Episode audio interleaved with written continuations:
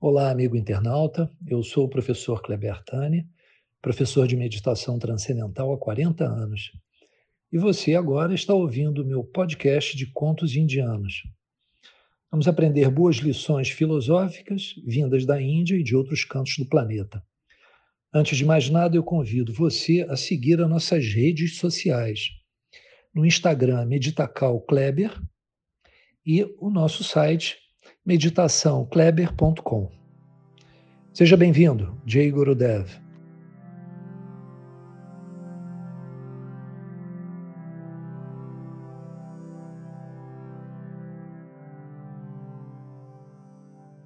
Esse é um conto que eu arrisco a achar que cai muito bem para as pessoas que trabalham no mercado, né, no mercado de capitais, ou mesmo as pessoas que são viciadas em trabalho. Tem como tema a executiva bem-sucedida. E foi tudo muito rápido. A executiva bem-sucedida sentiu uma pontada no peito, vacilou, cambaleou, deu um gemido e apagou. Quando voltou a abrir os olhos, viu-se diante de um imenso portal. Ainda meio zonza, atravessou-o e viu uma miríade de pessoas, todas vestindo camisolões cândidos e caminhando despreocupadas. Sem entender bem o que estava acontecendo, a executiva bem-sucedida abordou um dos passantes. Enfermeiro, eu preciso voltar urgente para o meu escritório, porque tenho um meeting importantíssimo. Aliás, acho que fui trazida para cá por engano, porque meu convênio médico é classe A e isto aqui está me parecendo mais um pronto-socorro. Onde é que nós estamos? No céu. No céu? É. Tipo assim, o céu. Céu? Aquele com querubins voando e coisas do gênero? Certamente. Aqui todos vivemos em estado de gozo permanente. Apesar das óbvias evidências, nenhuma poluição, todo mundo sorrindo, ninguém usando telefone celular e a executiva bem-sucedida custou um pouco admitir que havia mesmo apitado na curva. Tentou então um plano B. Convencer o interlocutor por meio de infalíveis técnicas avançadas de negociação, de que aquela situação era inaceitável.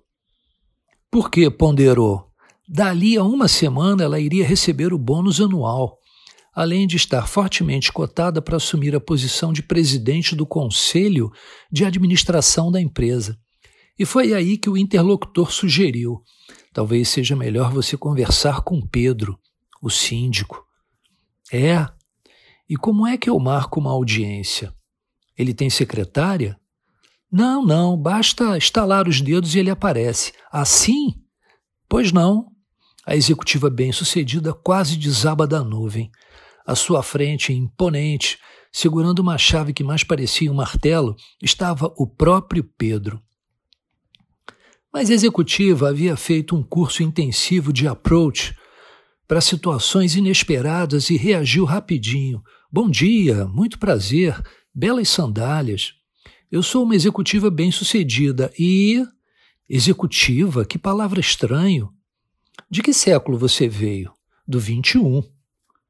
O distinto vai me dizer que não conhece o termo executiva?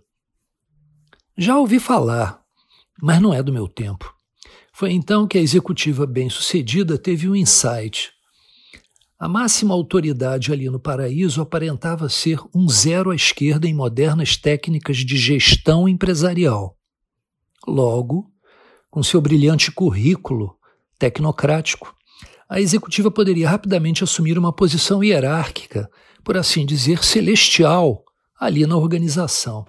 Sabe, meu caro Pedro, se você me permite, eu gostaria de lhe fazer uma proposta. Basta olhar para esse povo todo aí, só batendo papo e andando à toa, para perceber que aqui no paraíso não há enormes oportunidades para dar um upgrade na produtividade sistêmica. É mesmo? Pode acreditar, porque tenho PhD em reengenharia. Por exemplo, não vejo ninguém usando crachá. Como é que a gente sabe quem é quem aqui? E quem faz o quê? Ah, não sabemos. Entendeu o meu ponto? Sem controle há dispersão, e dispersão gera desmotivação. Com o tempo, isto vai acabar virando uma anarquia, mas nós dois podemos consertar tudo isso rapidinho, implementando um simples programa de targets individuais e avaliação de performance. Que interessante!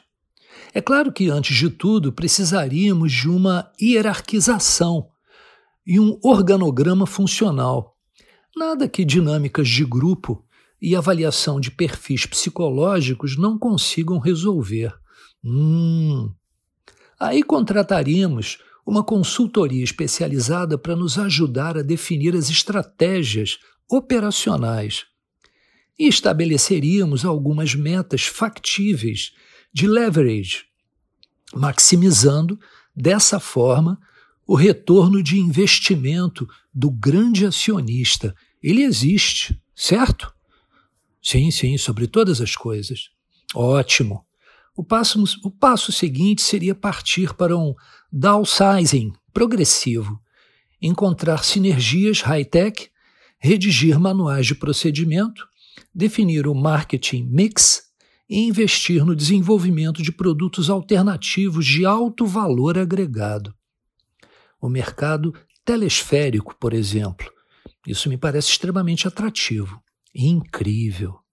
É óbvio que para conseguir tudo isso, nós dois teríamos que nomear um board de altíssimo nível, com um pacote, que nesse caso é, traria remuneração atraente, é claro. Coisa assim de salário de seis dígitos. E todos, e todas as fringe benefits e mordomias de praxe.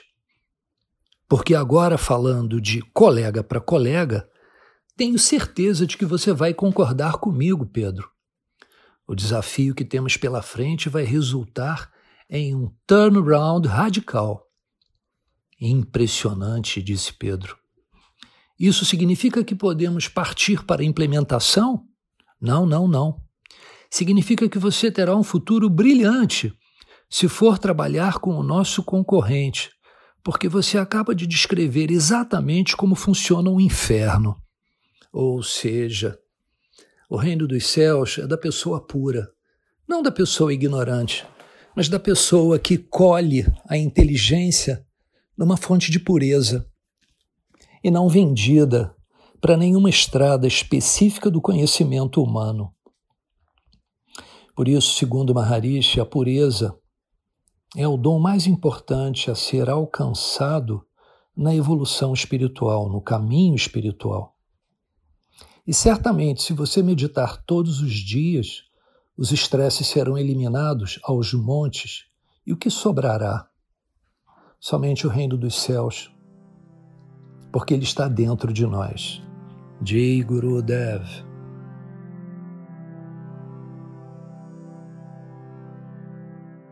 Caros amigos, espero que vocês tenham gostado. Se quiserem mais conteúdos de autoconhecimento, é só acessar as nossas redes sociais ou nosso site. E lá vocês encontrarão vídeos, outros contos, reflexões e alguns textos bem interessantes. Jay Gurudev.